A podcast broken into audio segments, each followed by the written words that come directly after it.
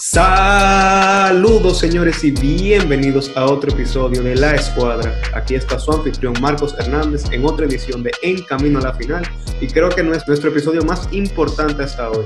Aquí estoy acompañado de la misma gente de siempre, Félix Melo. Saludos. Alex Chimensky. Buenas. Y Gianmarco Russo. ¿Qué hay? Y hoy va a ser un episodio desde el principio con muchas emociones encontradas. Eh, tenemos parte del grupo aquí muy feliz y otra parte en depresión. Aquí, para el que no lo sabe, Félix Melo es fanático a muerte de los Celtics y Alex Jimenki eh, es fanático a muerte de Miami. Entonces, hoy vamos a entrar esto de una vez.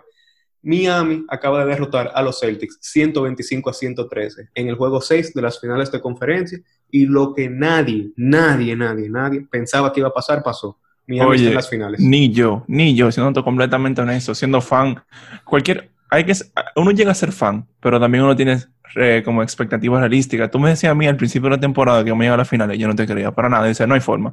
Tal vez segunda ronda, pero de, verdad que el equipo nuevo que tenemos aquí en Miami me ha sorprendido de maneras que yo no pensaba que eran posibles. Yo creo que nadie, ningún fanático, ningún fanático de Miami se esperaba eso al principio de la temporada. Y es por eso, o sea, es un equipo que se perdió los playoffs el año pasado eh, y no solamente eso, o sea, están contando en muchos jugadores que hace, hace ocho meses, hace siete meses, no era nadie. Tú coges, nadie sabía quién era Tyler Hero, Duncan Robinson, Kendrick Nunn. y además era un centro normal. Exacto, es, eso mismo. Nadie sabía quién era.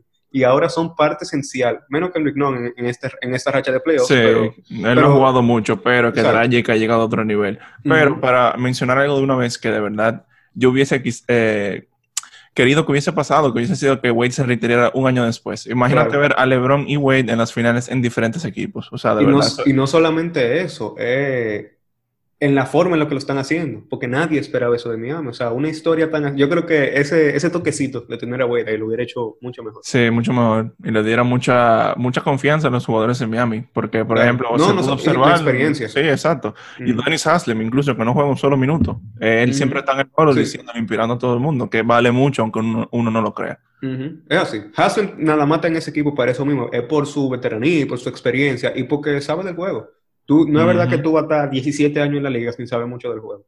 Entonces, aquí quiero preguntarle, Melo, ¿cómo te sientes? Yo sé que tú no quieres ni hablar mucho ni nada, pero ¿cómo te sientes? Eh, bueno, lo siento para todos mis oyentes, pero sinceramente, si es por mí, dejamos el podcast aquí. Yo No, ustedes se ríen, pero real. O sea, yo estoy normalito, porque al final, cuando bajamos el 3-1, yo sabía que íbamos a terminar perdiendo. Aunque lo lleváramos el séptimo juego, yo sabía que íbamos a perder. Pero pero como quiera. Yo, yo sé 100% cómo tú te sientes. Cuando Oklahoma llegó a ese juego 7, yo estaba esperando perder, pero perder, o sea, no, es lo que, no hay nada que te prepare. Eso te duele en el alma, mira, como sea. no, y, bueno, el futuro, yo, quiero felicitar, yo quiero felicitar a Miami porque, sinceramente, yo siento que lo que más nos mató a nosotros a Boston fue la banca de Miami, diciéndote eh, Tyler Hero y Duncan Robinson esos eh, tiros de tres. en general, porque todo el mundo no, sí, obviamente. Van de Bayo ganó, ganó fácil él solo dos juegos, pero lo que, o sea, no sé si la gente se dio cuenta, pero los tiros de tres que Taylor Hero metía, cuando estaban abajo por 10, 12, que esos son un número que, que desaniman al equipo. Y Taylor Hero con la cara normalita venía, tres tigres encima, fue de media cancha la mete. Y después otra vez, y esa vaina eso desmoraliza. Te digo, hay momentos en el cual Tyler Hero parece el mejor jugador del Miami Heat y no te lo digo porque él tira de 37 puntos, sino es porque la confianza con, quien con, la que él juega es como que se tuviera 15 años en la liga. O sea, y no parece la edad que tiene. No, no solamente eso, es, por todo lo que hace, porque es un, o sea, él es flaco, él no tiene mucha fuerza, él no es muy alto, o sea, relativamente, porque mide 6'5", pero él fácilmente llega, te agarra un rebote, te baja la bola y te la tira de tres, él solo. Esa es una confianza y una habilidad que uno no ve de un novato. O sea, Tyler Hero tiene 20 años. Para mí, lo único que él tiene que mejorar son los que es algo que es inevitable. O sea, tú eres un rookie, tú vas a hacer rookie mistakes, o sea, esos turnovers, eso pase dudoso, eso pasa de 50-50, que a veces no salen, a veces sí salen, ese tipo de jugadas que ya cuando tiene más experiencia, ya ahí como que se nivelan, pero después de ahí, él, obviamente, uno siempre puede mejorar, pero él es muy completo en todos los aspectos. No, y no solo eso, que Miami cuida a ese jugador, porque mira, fácil es la cara de la franquicia en varios años. Oye, eh, le estaba diciendo a Ale, eh, antes del juego, que ese dúo de Adebayo y de Tyler Hero va a ser uno que, mira, en el futuro eso va a romper. Oye, hasta Tyler Hero, hasta Tyler Hero y Duncan Robinson son básicamente Clay y Curry chiquito. Baby Goat. Exacto. Pero, pero sí, eh, que me, sorprendió mucho ver los números del juego, después del juego, porque no parece la misma fórmula que Miami estaba utilizando a lo largo de la serie. Tuve Boston anotó más triples, Boston ganó los rebotes y los rebotes ofensivos por mucho. Eso fue por Enes Canter mayormente, honestamente. O sea, Boston, tuvo 13 rebotes ofensivos contra 2 de Miami. Ganaron la batalla de los rebotes 42 a 40. Tiraron 19 tiros más de campo. Acabaron con 99 tiros, con, mientras Miami acabó con 80. Pero simplemente no metieron. O sea, eso fue lo que más, lo que más le dolió. Aparte de que tuvieron eh, un robo más, tuvieron menos pérdida. El que ve solamente los números eh, y no ve los porcentajes de tiro, piensa que, que Boston iba a ganar porque aparte, Boston solamente tuvo dos tiros menos de campo anotado. Pero ¿a dónde fue que Miami sacó? En los tiros libres, que anotaron 10 tiros libres más. Y en, los porcentajes, Miami tiró 56% y tiro, eh, del tiro de campo y 48% en triple. Y vamos de Bayo, no se, no se tiene que mencionar, 32 puntos, tiró 73% del campo. Creo que fue 11 de 11 de la línea de, o tal vez 11 de 10. falló, un tiro. Y no solamente eso, también también seis jugadores de, Miami tuvieron más, eh, dobles dígitos. O sea que se veía que la ofensiva estaba muy bien distribuida. Y cuando tuve, eh, o sea, fue todo el mundo que jugó básicamente. Solomon Hill jugó cinco minutos, pero no hizo nada. Eso fue entrarlo para descansar alguien más. Él ha hecho esos tres juegos, no sé para qué lo meten, para descansar. Sí, me imagino, que, me imagino que para descansar. Pero el único jugador de Miami en la rotación que no metió más de 10 puntos fue Jay Crowder, que metió 9. O sea, él estaba a un tiro fallado de, de, tener a todo el mundo que jugara minutos considerables por arriba de 10 puntos. También, y esa es la fortaleza de este equipo. Que no se mencione, y Gudala llegó a jugar hoy. Metió cuatro tiros de tres, si no me equivoco, y no, y no falló un solo tiro de campo. Fue cinco, de 5 de 5. Ese quería su quinta final consecutiva. Sí. Y, ahora. Yo estaba frustrado con él el último par de juego porque él había fallado tiros muy fáciles, abierto en la esquina o de tres. Y yo estaba como que, mire, que ya no metan en Gudala, metan a alguien que le dé más minutos. No, pero él me probó. Eh, eso, es algo que, que, va a pasar con Ecuador y más con un jugador ya con más edad, que no se va a, a ver siempre la misma contribución de parte de él. Yo creo que él siempre va a poder contribuir de diferentes formas, porque él es un jugador muy versátil, ya sea en la defensa o pasándola. Sí, honestamente, eh, su contribución más grande es la defensa y su experiencia. Y tú, tú, no llegas a ganar tres campeonatos, creo que fueron, y ser el Finals MVP uno de sus años sin, sin tener la habilidad. Bueno, él la tiene. Eh, no quiero atacar a Iguadola, y eso es un tema para otro día, pero y Guadola se ganó ese MVP porque todo el mundo en Golden State jugó mal. Pero, pero él ganó el equipo, prácticamente. Sí, sí, claro, eso sí, eso sí. Hay que darse. También un triple doble muy importante en la final, pero esto no importa. Yo quiero eh, seguir hablando sobre toda la contribución que tiene en Miami. O sea, Tyler Hero, otro juego grande. Y ese muchacho sigue sorprendiendo, aunque es como tú, eh, Ale estaba diciendo. esos errores de, de los novatos, tuvo cinco pérdidas, pero yo se la doy. Él tuvo casi la mitad de la pérdida del equipo, pero yo se la doy, porque cuando está jugando así y se está desarrollando tan rápido, en el, en, el escenario más grande que tú puedes pedir. O sea, ¿cuántos jugadores de 20 años? Tyler Hero nació en el 2000. Él cumple 21 años en enero. ¿Cuántos jugadores de 20 ah. años pueden, pueden llegar a ser el mejor jugador en la cancha del equipo que va a la final? Y eso, uno, uno se pone a pensar que él tiene un año o la misma edad que nosotros, y de que era como que, bueno, estamos aquí sentados a las 11 de la noche hablando de basquetbol. Porque bueno, está ganando millones y llegó a la final, imagínate. Es así, es así. Y la verdad que, o sea, un, un aplauso grandísimo a Pat Riley y a Eric Spolstra, porque han armado un equipo que, que ha sobrepasado todas las expectativas y está estructurado perfectamente. O sea, no, la, yo creo que la debilidad más grande de Miami es no tener un jugador que sea de los cinco mejores de la liga. Pero ese equipo, y si tú lo ves, nos, tiene todo. Son el segundo mejor equipo en términos de porcentaje en temporada regular con triples. Tiene muy buena defensa.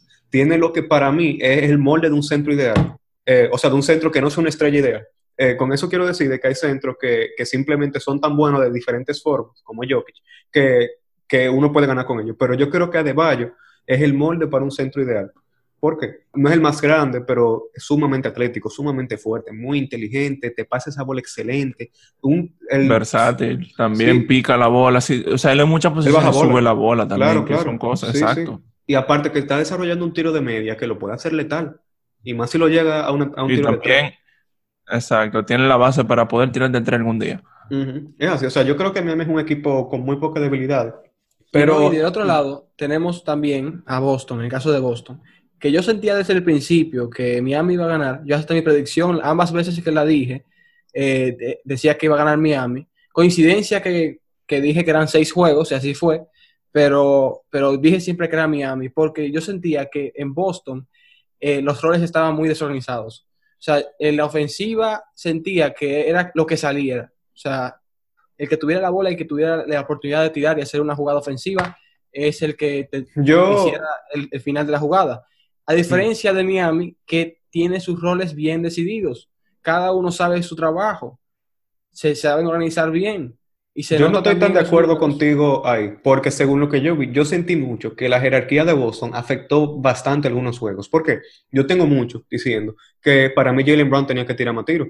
O sea, Jalen Brown metió en este juego 26 puntos en 17 tiros, cuando a Tatum le tomó 26 meter eh, para anotar 24 puntos. Yo dije, yo, tengo tiempo diciendo eso, que para mí... estamos de acuerdo. Jalen Brown, Jalen Brown de verdad, exacto. No, pero para mí. Están bien eh, puestos. No, para mí es el hecho de que los roles están bien puestos afecta mucho al equipo, porque tú tienes en arma ofensiva, tú primero tienes a Tatum y después tú tienes eh, a Kemba muchas veces y después a Brown que para mí es donde está mal. Yo siento que en muchas ocasiones Boston debió de darle más la bola a Jalen Brown. Porque Jalen Brown a lo largo de la serie se demostró que era muy bueno y por eso, le, para el que no lo ha visto, eh, síganos en Instagram, Press RD. Eh, hicimos un análisis de Jalen Brown diciendo eso mismo. Yo encuentro que Jalen Brown es una, una estrella complementaria excelente y en varios momentos en este juego, él tuvo tres robos en el partido y creo que por lo menos dos fueron consecutivos y fueron donde que, estaban poniendo a Boston arriba. Sí. Él, la verdad que, eh, y que Melo tiene muchísimo diciendo eso. Jalen Brown tiene que ser de los cinco mejores tiradores de la esquina en triple. Y yo sigo sintiendo que a él le quitan oportunidades en favor a Tatum y a, Walker. no entiendo por qué, porque Tatum, tiene, tiene un error que también lo veo, eh, lo vi en esta serie, que es que desde el principio él suele elegir tiros difíciles en vez de, querer hacer, jugadas simples y, coger el ritmo del juego, desde el principio empecé a tirar fairways incómodos, a complicar la jugada. Bueno, aquí yo creo que esto no fue por, por diseño de Boston. Yo creo que eso fue por diseño de Miami.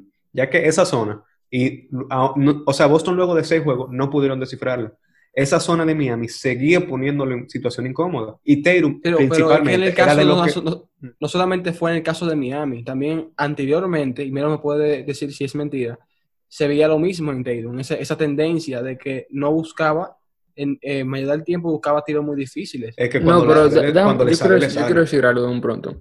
Yo entiendo lo que Moreno dice, ya que para mí eh, uno, una de las peores cualidades que tiene Tatum es su, eh, es su IQ ofensivo, o sea, al menos al buscar un tiro cuando él está solo, no siempre, porque él, lo que pasa es que él busca malos tiros, pero él los mete. Entonces, eso, es lo que la cosa. Esa es la cosa, que uno se que ese no va a entrar y Pero el tema es que tiene un juego, tiene un juego donde no mete una. Pero le pasa todito, porque mira cómo a LeBron le pasó en un juego también. Contra Claramente, pero eh, terminame, terminame. Pero con respecto a eso, es como dice, como dice Marco, a veces la mente, a veces no, aunque afecta mucho, como dice Morena, al equipo cuando no le está metiendo.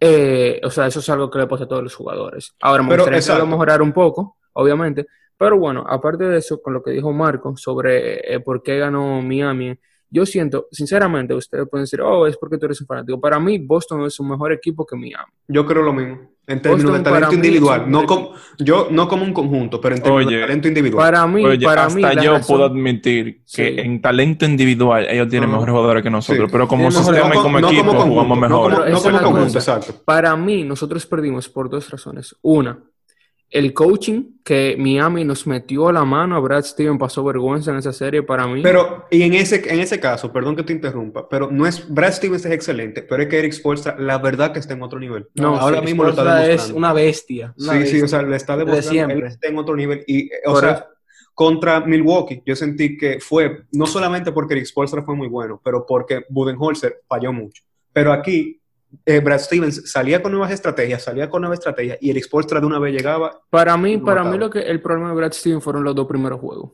que él como que fue lento en esos juegos, en adaptarse a la zona. Aunque en el tercero lo mejoró, que eso se notó porque ganamos, eh, pero los primeros dos juegos yo sentía que él como que pensaba que los jugadores lo iban a resolver ellos solos, en vez de dar como que su, su mano de ayuda, de coaching, que eso es lo que tuvo que hacer, que eso es en lo que lo culpo, pero en la serie completa simplemente se vio que, eh, que el coach de Miami era mejor que el coach de nosotros. Y segundo, y segundo, el hambre, el hambre de ganar. Aunque Boston eh, de vez en cuando se notaba que tenían un hambre, como por ejemplo el juego pasado que ganamos, en el tercero y último cuarto, en los dos primeros no, en los dos primeros están jugando igual se notó bastante ahí. Ahí eso se notó, y que para mí, eh, o sea, ok, tal vez suene mal, pero ahí ganamos por mucho. ¿Por qué? Porque para mí Boston puede ganarle a Miami, pero es que simplemente el equipo no tenía esa hambre de, oh, yo quiero ganar estos playoffs. No, eso lo tenía Miami. Yo creo que sí, que en muchas ocasiones se sentía ese deseo superior de Miami. Que el de Boston era, no, no que no existía, porque sí estaba, pero era inconsistente. Pero que eh, eh, parpadeaba el de Boston, parpadeaba. Venía un cuarto, después se iba, después venía otro y después se iba. Y, puede ser que sea por coaching también relacionado. Porque yo, yo siento como, eh, se relaciona lo que yo dije anteriormente con lo que dijo Melo. Sentía un, poco desorganizado la, el, el equipo en sí dentro de la cancha de Boston no, puede ser que sea por el coaching. No, yo, yo sigo diciendo, no, no creo que sea por el coaching, creo que fue porque el esquema defensivo de Miami sacó completamente de, rumbo a Boston. Boston no supo manejar la zona y es increíble como una estrategia que se usa en el colegio. O sea, eso tú lo vas a ver en cualquier bachillerato, en cualquier secundaria. Es la zona que se utiliza, una, pero Miami lo hace en una, o sea, la tienen en su mejor expresión, en su mejor expresión, lo tienen demasiado bien y se ve como Miami tiene sus jugadores más atléticos arriba, afuera. Y tiene después, o sea, como que también esconden las debilidades de muchos jugadores. Nadie se ha quejado, por ejemplo, de la defensa de jugadores como Tyler Hero, que él es bueno, pero, eh, o sea, él es malo, pero no es excelente. Duncan Robinson llega a jugar 33 minutos siendo un defensa eh, mediocre, por eso mismo, porque el equipo esconde todas esas debilidades. Yo creo que hay que darle un papelazo, o, sea, un, aplauso grandísimo al papel que jugó Eric Spoelstra. La verdad que sí. De verdad que sí. Y volviendo a Boston ahora, yo también me sorprendió mucho la cantidad de triples que tiraron y fallaron. O sea, tuve Marcus Smart 13 triples y anotó 4. Kemba Walker 10 triples, anotó 3. Y con eso de Kemba, quiero decir también que e, eso me ha como hecho abrir un poco los ojos y que me preocupa un poco como lo fácil que los equipos han hecho eh, como resaltar esa debilidad defensiva que Kemba Walker.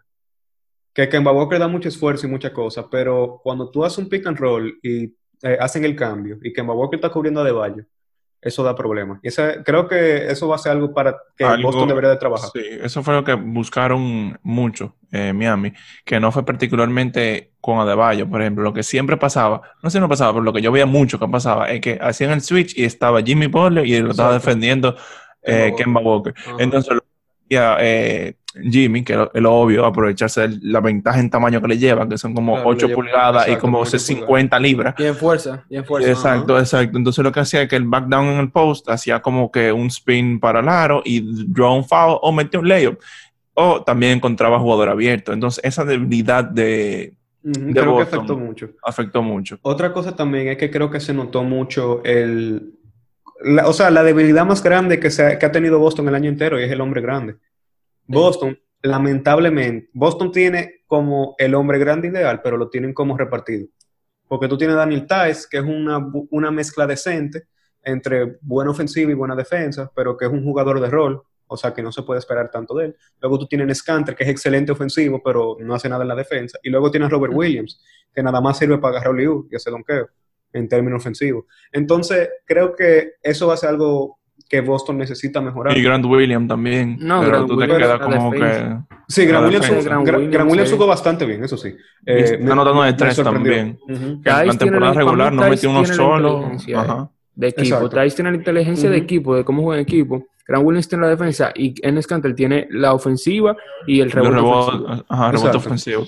Que eso es, si Boston pudiera encontrar un punto medio entre esos tres talentos, fuera... O armar un cambio algo, con esos algo, Sí, algo que yo voy a mencionar de una vez es que Enes Cantel, con el tiempo limitado que jugó, jugó bastante bien. Obviamente, lo que resalta en el, en el lado negativo es la defensa. Él es muy lento y él no defiende muy bien a jugadores y no solamente eso, eh, a pesar de tener que ocho años en la liga, creo que él entró en el 2002, él todavía como que no sabe adaptarse a todos esos esquemas defensivos y siempre se ve como perdido. Y para mencionar la parte positiva, que fue lo que le hizo bien, él cogió muy buenos rebotes ofensivos, él jugó pocos minutos y en esos minutos él era como el Celtic con el plus minus más alto, porque él entraba a la cancha y se sentía de una vez, él cogía par de rebote ofensivo, metía par de putbacks y después lo sacaban. Y cuando tú lo oyes, tú dices que ah, no hizo mucho, pero que te dé ocho puntos en cuatro minutos y, y se sienta en la banca y te descansa tu jugador principal, eso, eso ayuda bastante. Irónicamente, aunque en Scanter se sintió mucho en el juego de hoy, tuvo un más menos de menos 11 que eso me sorprendió. Pero es como tú dices, eh, él, sí puede aportar. Y no solamente en este equipo, se vio el año pasado también con Portland. Como cuando Nurkic se lesionó, en Scanter fue bastante bueno. Pero ya aquí quiero preguntar a todos una cosa. ¿Qué ustedes creen que necesita Boston para poder estar en el lugar que, que está Miami este año, pero el año que viene? Yo digo todo el mundo va a decir lo mismo, que básicamente es un centro. O sea, eso es lo que más falta le hacen. Para mí, el error más grande que hicieron fue dejar ir al Horford. Yo creo que tener al Horford este año hubiera cambiado la dinámica completa de este equipo. Bastante. Porque al Horford es ese punto medio del que estábamos hablando hace un ching. Él, creo que fuera... él yo encuentro que es como una versión más, más arcaica de Adebayo en el punto de que sí te tiene la gran visión, sí tiene la versatilidad ofensiva, sí tiene el tiro de media y hasta el tiro de tres, pero no tiene como ese atletismo, y, ni la defensa tan agresiva que tiene de Bayo. Sí, pero, ya te digo, eso es por edad. claro, claro. No, pero aún, aún en su mejor momento, Horford nunca fue tan atlético como de Bayo. No, claro. pero como quiera, ya en un punto de su carrera que está ya como en claro, de veterano más avanzado, ya como que digamos. Yo, lo que sí creo que necesita Boston es salir de Hayward. Y por su contrato, no por su talento. Yo creo que el talento de Hayward pega bastante bien con el equipo, pero ese contrato los mata. O sea, él gana que 28 millones. Y no solamente eso, que él juega no lo suficiente porque se lesiona cada rato. Por, más, que no queremos, él me cae bastante bien.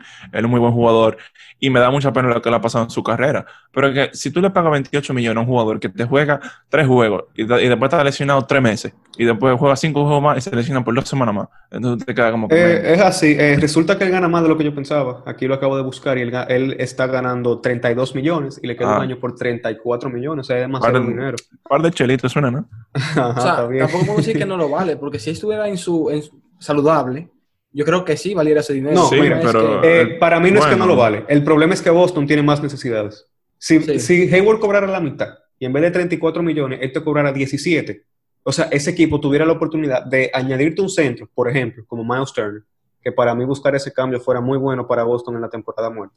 Pero no solamente eso, tú también pudiera eh, fortalecer un poco más tu banca con tal vez un armador mejor que, que Brad Wanamaker. Y tal vez agregar un par de tiradores más que puedan hacer que la dinámica de Boston vuelva a ser como esos equipos que tenían tanta profundidad.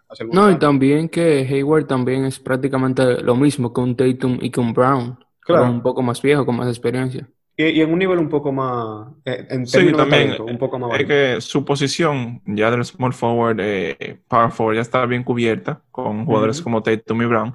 Y, también es que, sí, él cobra demasiado y para mí lo mejor que pueden hacer los Celtics es buscar un cambio para él. Creo que sí.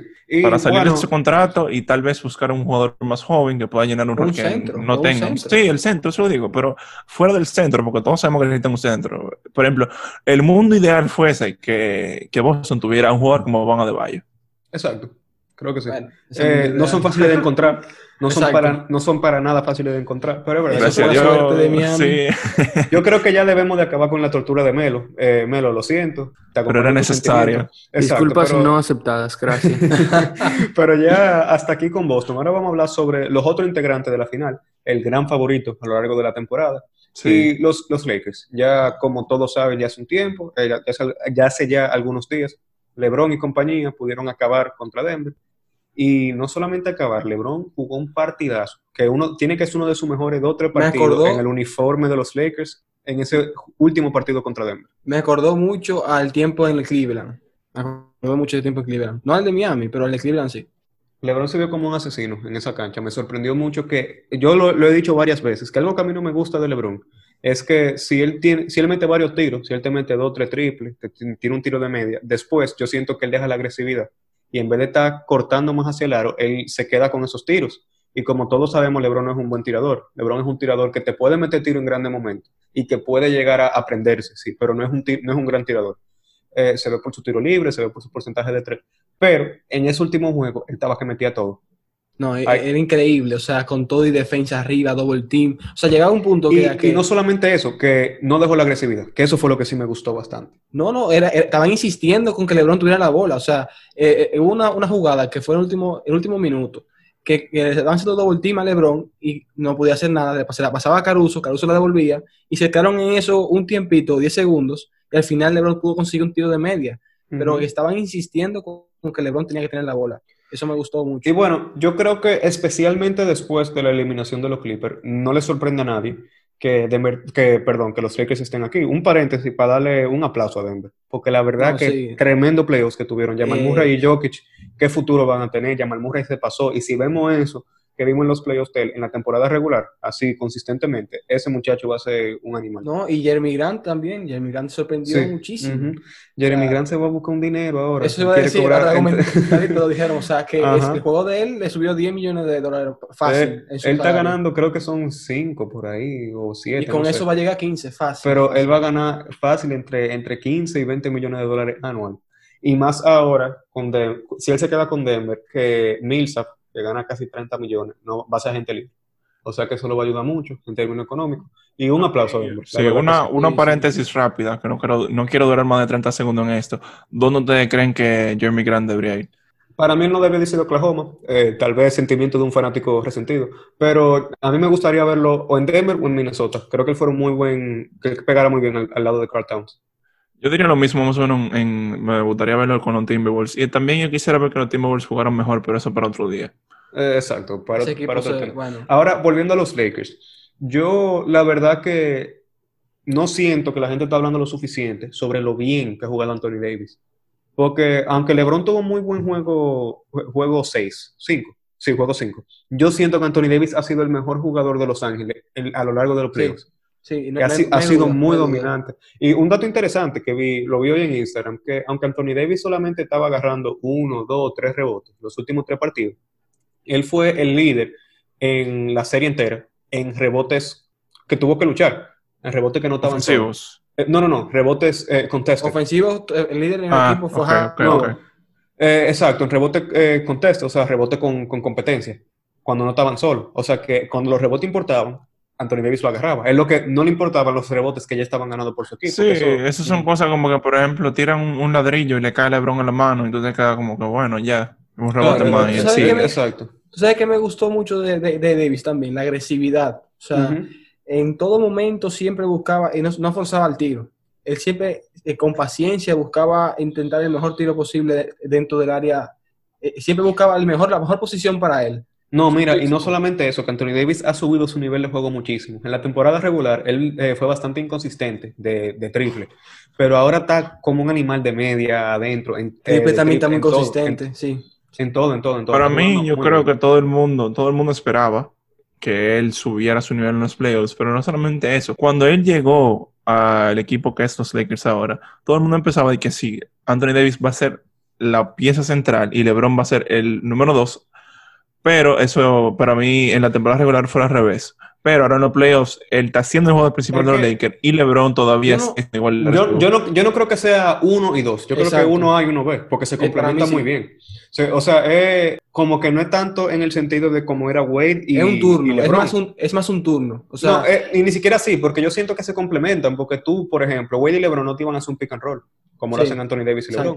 Eh, o sea, uno de los dúos más agresivos que, y, más, más, capaces que hemos visto en últimos años son esos Y, y, un ejemplo bueno no, eso se, prueba, se prueba solo, porque fueron los primeros, eh, creo que fue ¿cómo se llama esto? Compañeros de equipo que llegaron al primer equipo de la NBA en 10 ah, años, una cosa así. Y un ejemplo, un ejemplo bueno también de eso, un caso así, es el de Murray y Jokic. Ambos son estrellas. Pero yo no diría que uno sea uno y otro sea dos. Simplemente yo, creo que yo creo que generalmente es Jokic, pero que con el nivel que tenía Murray en los playoffs. Eh, eh, es claro, diciendo en el caso de, estos playoffs. Claro, sí, sí, sí.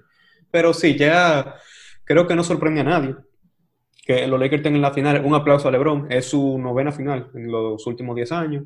Y eh, qué susto me dio Davis con, su lesión, ¿eh? Qué susto me dio. Sí, yo creo que la verdad, la verdad, que si Davis se, lesionaba y no llegaba a las finales, ahí podía decir LeBron adiós a su anillo. No, fácilmente. Yo, yo me asusté, pero dije, lo mejor que puede, que puede pasar es que ganemos en el juego 5, porque así nos da tiempo pero al final, como quiera, ganaron hoy, o sea que no nos dio tiempo nada, pero... Bueno. Exacto, pero yo dije, me va a dar tiempo si llegaban así juegos No, como, como, quiera tienen un poco de tiempo, la final Claro, sí, el miércoles, el miércoles. Estamos grabando esto domingo en la noche, para el que no lo sepa, y la final empieza ya en tres días, o sea que Porque yo quiero que Davis tenga ese pie, mira, o sea, ese tobillo perfecto. Y con, y con Davis está miedo, porque Davis es muy frágil. Ese es el tema. Yo no vi, yo no vi eh, cuando él se lesionó, pero básicamente me imagino que fue que cayó mal en el tobillo sí, Sí dos veces, dos veces. Y fue, ajá, y se vio bastante feo. En un, en un momento fue tipo, bastante feo. Fue tipo Jalen Brown en el juego este, como cayó mal. Fue, él cayó no, no, no, no, fue diferente. Él cayó, él cayó con el pie de punta y se dobló hacia, hacia adelante. O sea,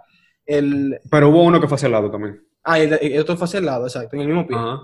Entonces, eh, eso fue. bueno, se, dio do, do, yo, hasta como fan de Miami, no, nunca le deseo mal a nadie pero si se hubiese lesionado Davis, tuviésemos un chance mucho más grande de ganar. No, ya que tú estás hablando de los chances de la finales, ¿quién gana? Mira. Oye, yo, tengo que quedarme fiel, obviamente. es, muy, es, muy, probable que los Lakers ganen, vamos a ser realistas, pero también nosotros no nos vamos a ir sin una pelea. Yo creo que nosotros podemos llegar por lo menos seis juegos. Yo quiero, yo quiero llegar, yo quiero ganar, obviamente, como fanático de su equipo. Pero obviamente, ya, ya la, la razón por la cual tenemos campeonato en gran parte es LeBron.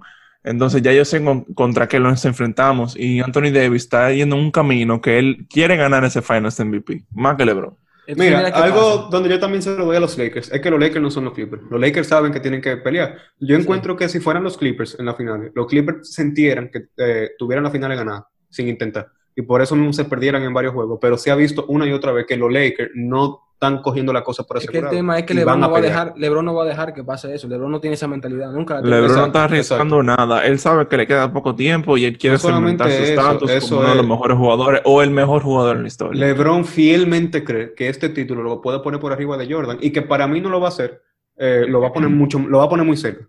O sea, el debate se va a hacer todavía más, más reñido y ah, es algo interesante, pero yo creo que algo que sí veo es que Miami, como tú dices, Ale, ellos no se van a ir sin una pelea.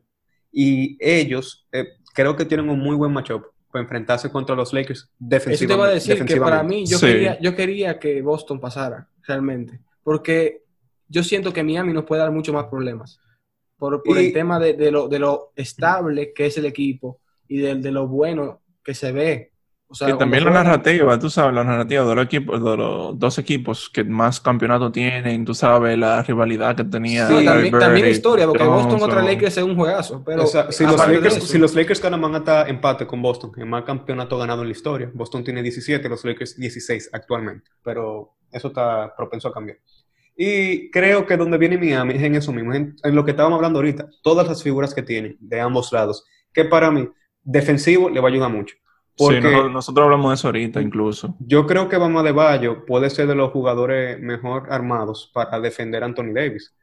¿Por qué? Porque él, es más atlético que Anthony Davis y tiene el, tiene el físico y la inteligencia para pararlo. Eh, pararlo no, creo que es difícil pararlo, pero para detenerlo un poco. También creo que Miami tiene muy buenos cuerpos para parar a LeBron, ya sea Jimmy, Butler, Jay Crowder y Guadol, que son buenos defensas. Eh, pero eh, va a ser difícil ver a eso tan motivado como están. el problema para los Lakers a mí viene en esa tercera opción. ¿Quién va a ser? Kuzma no lo va a hacer. Yo no confío en Kuzma. Yo no confío en Kuzma. Eso te iba a decir que yo voy a mm. Danny Green. El último, oye, el juego que ganamos, ah, o sea, contra Denver, el último. Danny Green jugó pésimo. O sea, peor, peor que todos los juegos que he visto en la serie. O sea, jugó de forma fatal. Eh, airballs, decisiones de tiro cuestionables faltando cuestionable, es una forma. o sea, uno, un o Tiro malo, dígalo bien. Pero o sea, pero malísimo. Yo me sorprendía, yo decía, ¿por qué le dan la bola? Sáquenlo, porque es que no hay forma. Bueno, tú lo dices y sorprende, o sea, viendo los números, Danny Green acabó con 11 puntos, que es más de puntos que ha metido en muchos juegos. Tiró de 7-3 y de 4-2 en triple y tuvo un más menos 6. O sea que a primera vista no se ve tan mal. Yo lo que sí que creo que los Lakers van a necesitar que un jugador o muchos jugadores, ya sea una combinación de Capelpo, Caruso, Kuzma, Morris, que, que leen ese juego para poder contrarrestar a Miami. Pero creo que a Miami le pasa un poco lo contrario. Yo creo que los Lakers, ya todo el mundo sabe que son un muy buen equipo defensivo y que tienen un muy buen esquema para poder parar. A o sea, yo dudo que Adebayo pueda meter 32 puntos contra una combinación de Dwight Howard, Javel McGee, Anthony Davis. Dudo que, eh, que Tyler Hero te pueda meter 37 cuando tiene a Caruso, Danny Green y Cagwell Pop y LeBron cubriéndolo. O sea, que yo sí creo que, aunque Miami está muy bien adecuado para defender a Miami, creo que los Lakers tienen eso que necesitan para Miami. Sí. Y yo creo que lo que te tiene a Miami ahí es no tener ese, lo mismo que estábamos diciendo ahorita, o sea, ese jugador que sea top 15, top 10. Que si tú le metes tal vez a, un Teru, a Miami, creo, o sea, no estoy diciendo obviamente nada de, de cambio, nada de eso, pero que si Miami tuviera una figura como Teru, que es como ese alfa, claro, no que tú sabes que te puede meter 45. No, te digo, un, te, digo, te digo, un ejemplo, porque es lo más cercano en... O sea, un jugador que haga jugadas que te queda como que es una posible. O sea, eso ese es, que tú ese, cuando tú necesitas que te meta Ese alfa que tú sabes que te puede meter 30, 35, 40 puntos. Que Taylor, que tiró mal en muchos juegos, no se puede olvidar que en el juego 5 él llegó y metió 28 en la, tercera, en la segunda mitad. Cuando sí, eso dolió bastante. Y eso, que yo me acuerdo que un juego que él no metió ni un solo punto en la primera mitad y después acabó como 26. Eso es 28 en la segunda mitad. Entonces, para mí, si Miami tuviera ese jugador, que no estoy diciendo, o sea, yo creo que Tyler Hero puede llegar a hacerlo, pero ahora no lo sé. Yo, mi predicción es Lakers en 6. Lamentablemente, yo la verdad que no quiero que ganen los Lakers, no me gusta el equipo, no me gusta LeBron, pero creo que los Lakers en 6. ¿Y tú, Ale? yo, yo voy, exacto, porque yo no puedo decir otra. Es más, si nosotros le ganamos el primer juego, yo te, te puedo decir, mira, en 6, pero yo no me confío mucho. exacto. Porque a, los Lakers como que les gusta tener una tendencia de perder el primer juego de una serie. Yo digo Miami en 7. Me pueden decir loco, Miami. lo que sea. No, es, lo que, es lo que quiere decir que si perdieron, perdieron del campeón, por lo menos, porque le duela menos. No, obviamente, eso también es un plus. Pero es que yo no quiero que los Lakers ganen. Yo tampoco. como fanático de Boston, somos tres, somos, otro aquí, nomás hay un lebroncita ahí que se está quedando calladito. ya, Marco, ¿en cuánto tú dices? Él se atreve a decir Laker, Laker, en 5 y ahorita la pega. Oye, no, no, no, no, él, va a decir, él va a decir, no, no, él va a decir Lakers en 3. No, hay, que, hay que decírselo. Ya Marco dijo eh, Miami en 6 y la pegó dijo Lakers en 5 y la pegó. Y me da risa porque él no vio ninguno número, él no tomó en cuenta ninguna estadística. Él lo dijo no, él dijo, no, ya, o sea, yo, tomé en cuenta con el de Boston era un poco más claro, pero con el de Lakers fue totalmente pegada. O sea, yo no, yo no sabía ahí. Pero para mí, realmente yo creo que seis juegos. Mira, eh, Lakers. Yo creo que independientemente de quién gane va a ser una buena serie. Esa narrativa de LeBron contra su antiguo equipo va a ser muy buena.